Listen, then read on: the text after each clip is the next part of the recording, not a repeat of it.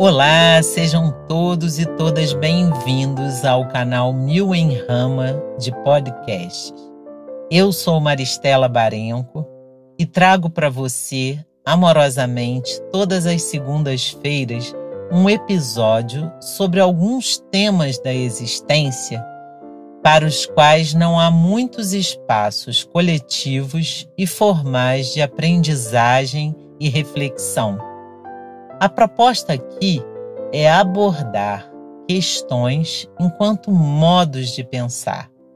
Eu gostaria de convidar você a embarcar nessa viagem comigo sem destino, de uma política de cuidado de si. O meu desejo é que você chegue ao final desse episódio sempre muito melhor do que chegou. Um abraço.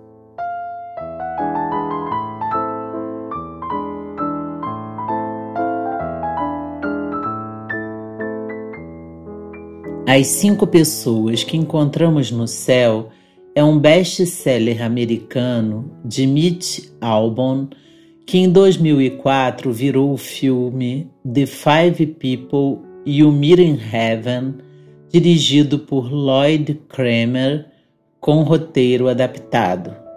A trama se baseia em torno de um personagem chamado Ed que passou toda a sua vida em um parque de diversões, trabalhando em sua manutenção, ofício que herdou de seu pai. Ed morre já idoso em um acidente no parque no dia do seu aniversário, na tentativa de salvar uma criança do impacto da queda de um brinquedo. E após a sua morte, ele terá cinco encontros inusitados. Tanto o primeiro encontro quanto o final do filme trazem imagens que são potentes para pensarmos o tema de hoje. O seu primeiro encontro no céu é com um personagem do parque, o Homem Azul, que na infância havia ingerido nitrato de prata. Ed era pequenino quando o conheceu. Acontece que esse homem comprou um carro e, buscando aprender a dirigir em um dia mais tranquilo, é surpreendido pelo menino em uma das ruas de onde moravam atravessando a rua em busca de uma bola. O carro se desgoverna na curva seguinte e o homem morre, deixando o menino ileso. O menino não vê o que aconteceu. O enterro do homem será exatamente no dia do aniversário do Ed. Ele chora porque não quer acompanhar aos pais em um enterro neste dia mas ele não pode fazer ideia, assim como ninguém, que naquele enterro ele era corresponsável por uma morte. Voltemos à nossa vida, pensando no que aconteceu com o pequeno Ed. Ele comete uma ação aqui e não sabe os impactos dessa ação do outro lado da curva. Assim parece ser a vida. Somos um emaranhado de relações. Embora insistamos na imagem de uma linearidade, de uma vida que se descortina na linha de um trem, somos mais é teias de aranha, recebendo e dando sustento a uma infinidade de relações e de ações. Deleuze e Guattari estão lúcidos quando pensaram na imagem do rizoma como a lógica da vida. O rizoma seria um tubérculo raiz que se esconde sob a terra, que ninguém vê, mas que se conecta a uma infinidade de sentidos e direções. Como eles dizem, múltiplas entradas e múltiplas saídas. Nós somos aquilo que se forja no meio de um rizoma. Gosto de pensar a dimensão ética exatamente dessa forma. Etos é uma palavra que remete à morada humana, aos princípios que inspiram os modos de viver nesta morada. Para mim, a ética é uma consciência sutil, delicada, cuidadosa sobre a complexíssima rede de fios que nos constituem a nós e ao mundo inteiro. Todos somos fiandeiros de alguma trama. Somos fios tecidos por outros e somos tecelãs de fios dos outros também. Sempre me chamou a atenção na mitologia grega a imagem das moiras ou parcas para a mitologia romana, que são essas três irmãs fiandeiras retratadas de forma macabra pela história e belas pela arte. Ao redor da roda da fortuna ou roda do destino estão a tecer os fios de nossas vidas. Uma delas se chama Clotó, do grego fiar, responsável por segurar o fuso e tecer o fio de nossa vida. A segunda se chama Láquesis, do grego sortear, responsável por puxar e enrolar o fio da vida e zelar pelo cumprimento de nossos propósitos.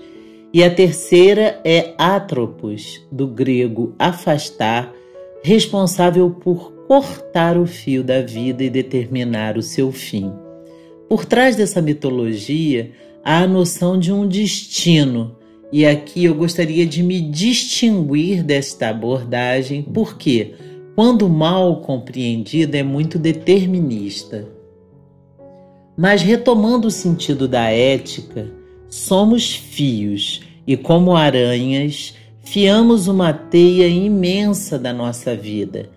Daí que a imagem linear do trem muito nos atrapalha, enormemente, porque empobrece a trama, dispõe-nos entre um início e um fim de uma forma isolada, como se a vida pudesse ser assim. Mas voltemos a Ed. Ele sequer percebeu que o fio de sua ação inocente de criança poderia cruzar com outro frio e corroborar para a ação de Atropos. O que podemos depreender daí é que somos gestores de uma trama consciente por um lado e inconsciente por outra, exatamente porque a vida é complexa. Vamos aos fatos.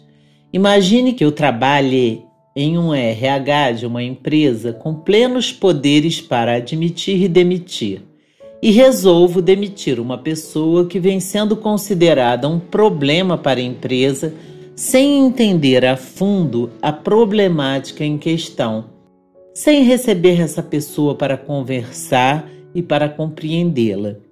Eu simplesmente a demito. Quando faço, desconheço a trama da vida daquela pessoa. Eu faço a minha ação baseada em frases feitas como: o que me interessa aqui é a produtividade desta pessoa ou não posso me envolver com os problemas da vida dela. Mas não sei o que aquela trama segreda e pode ser que o fruto da minha ação gere impactos na trama daquela vida de forma irreversível. É um filho que deixa de estudar e seguir seu sonho para ter que sustentar a família é uma filha que tem problemas graves de saúde que perde a possibilidade de fazer seu tratamento com um determinado plano e com a demissão de seu pai morre. Enfim, esse conjunto está sempre embutido em nossas ações, pensadas ou impensadas, conscientes ou inconscientes. Você poderia dizer: ah, mas esse filho que deixa de estudar para retomar os seus estudos mais tarde, poderia seguir seu caminho. Isso aconteceu comigo. O que não prevemos é que ele também está envolvido em outras tramas, que aqui nós não conhecemos. Então, o que retratei de forma leve nesse exemplo vale para todas as outras ações no mundo. E busquei falar de uma forma delicada para que o episódio nem fique pesado mas, por exemplo, essa semana conversei com um jovem de um projeto social que coordenei e hoje ele já é um homem formado.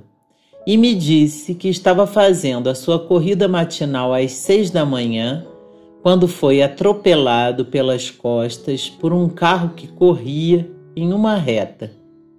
O rapaz corria na ciclovia. O carro o arremessou longe para dentro de um estabelecimento e fugiu. Não havia câmeras na região. O rapaz desmaiou na hora e foi levado para o hospital com muitas escoriações, corte na cabeça e fratura no ombro e no braço. Aguardando para poder operar, ele teve embolia nos dois pulmões, ficou nove dias na UTI, saiu, operou o braço e foi acometido por quatro bactérias, voltou a se internar e agora, depois de dois meses, está indo para casa. Isso tudo em tempos de Covid. O rapaz está feliz e grato por ter vivido, considera que o seu processo foi um milagre. Mas voltemos aqui ao tema do podcast. Olhemos para além da trama que ele é. Será que essa pessoa que o atropelou tem noção do que foi capaz de causar na vida de outra pessoa?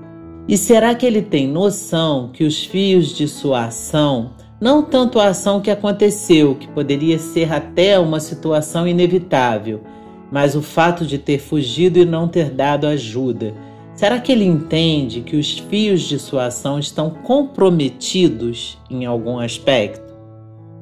A vida não é tão melindrosa no sentido de interromper nossa capacidade de tomar decisões e fazer escolhas. Mas a vida é delicada e tomar decisões e fazer escolhas é um procedimento sério. Talvez por isso que as moiras sejam lúgubres. Elas têm consciência da responsabilidade que carregam. Uma sabe a responsabilidade que implica em promover um nascimento. A outra, o que significa determinar a sorte e os tempos de azar na vida de alguém. E a outra, o que significaria cortar o fio da vida. Penso que amadurecer implica que nós superemos uma visão simplista, linear, de uma linha do trem. Amadurecer significa assumir a trama e ser gestor da mesma, saber dar nascimentos aos processos, gerir o caminho dos processos e cortar fios com consciência com responsabilidade, com visão complexa. Para mim, hoje, isso é desenvolver uma dimensão ética dentro de si. É saber que consciente ou inconscientemente minha vida incide em outras vidas. Minhas ações incidem na vida de outras pessoas. Minhas palavras afetam os outros. E mesmo que o que as pessoas vivam seja uma espécie de karma delas, de minha parte, preciso cultivar um karma, uma ação correta, uma motivação correta, uma ação consciente e responsável. E por que eu trouxe esse episódio? Porque tenho visto as pessoas sofrerem e se queixarem de suas vidas de sofrimento olhando-as desde uma lógica apenas linear da linha do trem. E por terem um olhar tão estreito e simplista e deturpado até do que pode ser a vida em sua complexidade, ainda se colocam no lugar de vítimas das ações que sofrem, acreditam sofrer por parte da vida e dos outros. Daí que uma terapêutica precisa contribuir na restituição de uma visão sistêmica do outro e da vida. Não só para si, mas no sentido dos fios que nos atravessam e que vão na direção dos outros. Em outras palavras, fazemos muitas maldades. Somos muito inconsequentes em muitos aspectos em nossas vidas Insistimos em viver em um mundo de distrações que é quase irresponsável. Focamos em coisas grandes, mas tecemos diariamente coisas pequenas. E vejam, não me refiro a questões morais. Não falo no sentido pequeno de um possível pecado que se comete. Não estou atrelando a minha discussão a uma obediência religiosa. Já disse aqui repito, resgatando a tradição da Igreja Antiga Ortodoxa, que pecado, do grego amartia, significa errar o alvo, passar ao largo de seu propósito, abandonar a missão de sua alma. Pecado nessa perspectiva tem a ver não tanto com uma ação, mas com uma omissão diante de ti ou diante da própria vida. Algo que você omite em relação aos propósitos da tua existência e algo que você não faz diante da vida. Tem mais a ver com o não ser, com o não fazer, do que com aquilo que se faz. Isso na minha compreensão. São as morais parciais que se ocupam daquilo que o outro deve ser e deve fazer. Mas não é isso que me interessa aqui. Perdoe-me as pessoas religiosas. A reflexão aqui não é sobre a necessidade de se justificar diante de um Deus o tempo inteiro de uma vida. Aqui eu trago o sentido ético, no sentido filosófico de Baruch Spinoza, que eu poderia traduzir numa pergunta: O que pode uma vida? Gosto de relembrar uma passagem do filósofo Henrique Dussel em seu livro Ética Comunitária, onde ele busca distinguir a moral de uma ética. Ele fala de uma moral que para ele é sempre intrasistêmica, que mantém os modelos dados e que são normalmente adequadoras. E ele faz uma analogia à escravidão do povo hebreu no Egito, dizendo assim, para exemplificar e distinguir. As morais reformistas perguntam: como ser bons no Egito? Ou seja, discutem as normas, as virtudes, mas aceitam o Egito como sistema vigente. Moisés, porém, pergunta como sair do Egito. Mas para sair é preciso haver consciência de que existe uma totalidade na qual estou dentro e um fora por onde posso transitar.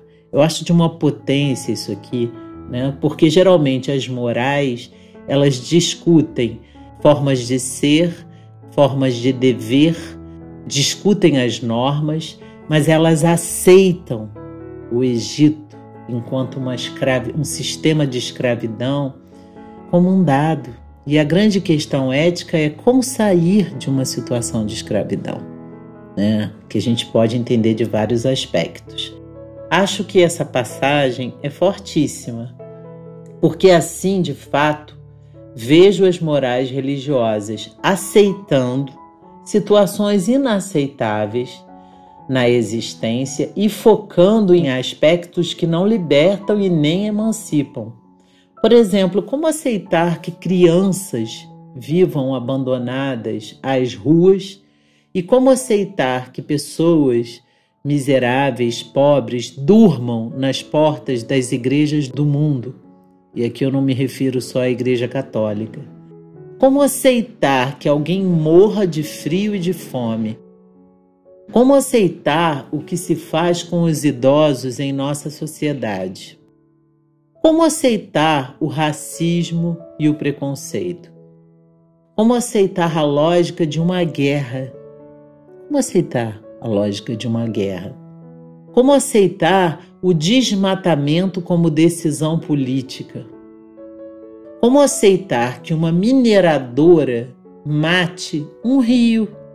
Como aceitar que grupos corrompam uma sociedade? Por outro lado, por que tanta fixação em sexualidade e em condutas de ordem pessoal num cenário onde se aceitam tantas outras coisas?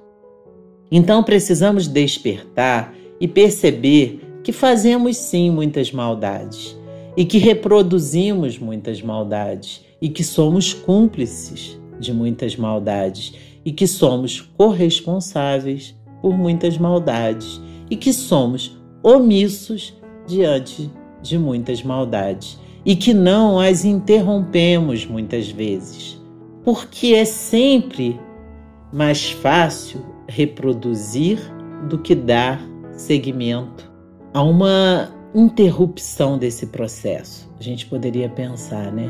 Por que a gente vê pessoas, eu sempre me questionei isso na enfermagem, né? Eu falava com, eu era professora da enfermagem e a gente trabalhava. O que poderia ser a enfermagem era interessante, que na é, depois passa um ano, passa dois anos, as pessoas é, desaprendem tudo aquilo que elas aprenderam de diferencial e aprendem todos os vícios que elas não deveriam ter aprendido que acontecem dentro do sistema.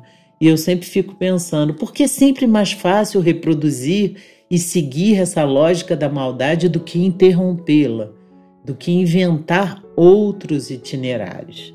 Então, sendo bem direta, precisamos aprender a tomar nossos sofrimentos e agruras em nossas mãos e percebermos de que fios são tecidos as nossas dores. Será que são fios dos nossos antepassados? Dos equívocos que eles cometeram? Será que são fios de nossos pais, das ações deles? Será que são fios de nossos familiares, dos padrões do nosso clã? De nós mesmos? Tudo tem a ver conosco, com a nossa história. Tanto o que nos acontece quanto o que acontece ao mundo tem a ver com a gente. Talvez um segredo é ir retirando os nós dessa trama embaraçada, ao mesmo tempo que vamos tecendo fios com outra qualidade, com outra consciência, com outra motivação. É preciso dar sim o que não temos também e o que não recebemos. Cuidar do outro é cuidar de nós. Cuidar de nós implica numa responsabilidade em relação aos outros. O primeiro movimento é a parada para que se desenvolva uma consciência. Não é possível ter consciência na pressa, na pressão, no caos na correria, na desconexão, na reprodução hegemônica das coisas que nos ensinaram. Depois, precisamos aprender a distinguir o que está sob o nosso controle e o que não está. Se formos conscientes, cuidadosos, zelosos e delicados com aquilo que está ao nosso controle, poderemos estar evitando muitos outros afetos que não estão no nosso controle. Ou mesmo poderemos ter consciência do que fazemos e aí podemos buscar ao menos uma reparação. No modo de vida que temos escolhido viver, quantas ações catastróficas já fomos capazes de desencadear na vida de alguém para ficarmos nos sentindo agora vítimas a respeito de nossos sofrimentos essa é uma pergunta que eu acho que a gente precisa fazer. Seja através de nosso silêncio, de nossas palavras, de nossas omissões, de nossa má conduta, de nossa má vontade, de nosso desinteresse, de nosso egoísmo. Enfim, quantas ações catastróficas nós permitimos que fosse desencadeado na vida de alguém. Né? E que relação será que pode ter isso com a realidade que vivemos hoje? Quantas pessoas teremos que encontrar no céu para um acerto de contas? Seria essa a pergunta. Mas a verdade é que, da mesma forma que somos afetados, seja através das circunstâncias, de pessoas, de situações, de imprevistos, nós também afetamos os outros, somos esses sujeitos causadores na vida dos outros, muito mais do que imaginamos do que gostaríamos e até do que poderíamos. A ética consiste em sermos responsáveis na construção e elaboração de afetos positivos, ainda que sejamos humanos. E precisamos aprender a ler também os afetos que sofremos de forma ativa, como partes de um processo que nos corresponde. Já fui afetada negativamente por muitas pessoas e muitas circunstâncias e hoje tento compreender o que, em minha vida e em mim, favoreceram esse tipo de conexão. Da mesma forma que já afetei algumas pessoas, umas muito amadas por sinal, e que até se colocaram como vítimas mas que precisavam, por exemplo, refletir sobre a natureza de seus afetos em relação à minha vida, algumas por muitos anos praticando ações sobre as quais talvez nem tivessem consciência. O que quero dizer é que estamos imersos em um mar de afetos em todos os sentidos e direções, e desse mar não poderemos escapar mas que saibamos ser gestores desse processo e não interpretá-lo apenas numa lógica linear de efeito sobre si de consequências sem causas. São vias sempre de mão dupla e nunca de mão única. O final do filme, que eu disse que foi uma parte interessante, vamos lá. Ed retorna ao parque mas agora o parque estava repleto de pessoas que ele nem mesmo reconhecia de sua vida na terra. Pessoas que sorriam para ele, pessoas que lhe agradeciam, que lhe pareciam devotas até, todas em silêncio, elucidando a respeito de uma questão existencial que ele carregara a vida toda. Sonhando ser engenheiro, Ed achava que a sua vida como uma pessoa que trabalhava na manutenção tinha sido um desperdício, tinha sido em vão. Mas ali, naquele encontro coletivo, ele descobriu que as suas ações diárias salvaram vidas, alimentaram afetos positivos, geraram núcleos familiares, deram esperanças aos outros. Sim, para ele, o parque era o grande mundo e ele, como fiandeiro em suas ações cotidianas, ajudou a esticar o fio da vida de muitas pessoas e de muitas histórias. Se quer saber sobre os outros encontros que Ed teve no céu, assista ao filme ou leia o livro. Mas, mais importante do que isso, invente uma história para a sua vida, ainda hoje de mais cuidado e consciência com essa trama. Os teus afetos de hoje contribuíram para tecer o fio de alguém ou para cortar o fio de alguém. Coloque suas dores em um balaio à sua frente. Os fios estão muito emaranhados. Parece que tudo é, está bastante confuso e caótico. Você sente dor? Pare tudo o que está fazendo e como uma criança se entregue diante de uma brincadeira, diante de um brinquedo e comece a desembaraçar esses fios. Você descobrirá no final da brincadeira que nossa vida não é um fragmento isolado e não somos vítimas de nada e que a nossa trajetória não é nem mesmo uma linha de trem. Somos aranhas de uma grande e complexa teia. Tecemos a nós e ao mundo a cada fio. Precisamos apenas ter consciência do quão grande é o desafio de estarmos vivos. No fundo, desconfio que as moiras habitem dentro de nós, que nós também sejamos moiras e que os fios que saem de nós sejam os mesmos que voltam para nós. Em cada momento podemos dar nascimento e vida, podemos dar sorte ou azar, ou podemos finalizar e cortar processos. Em que papel você tem escolhido atuar? Pense nisso. Um abraço e até a próxima semana. Muito obrigado por ouvir e por compartilhar.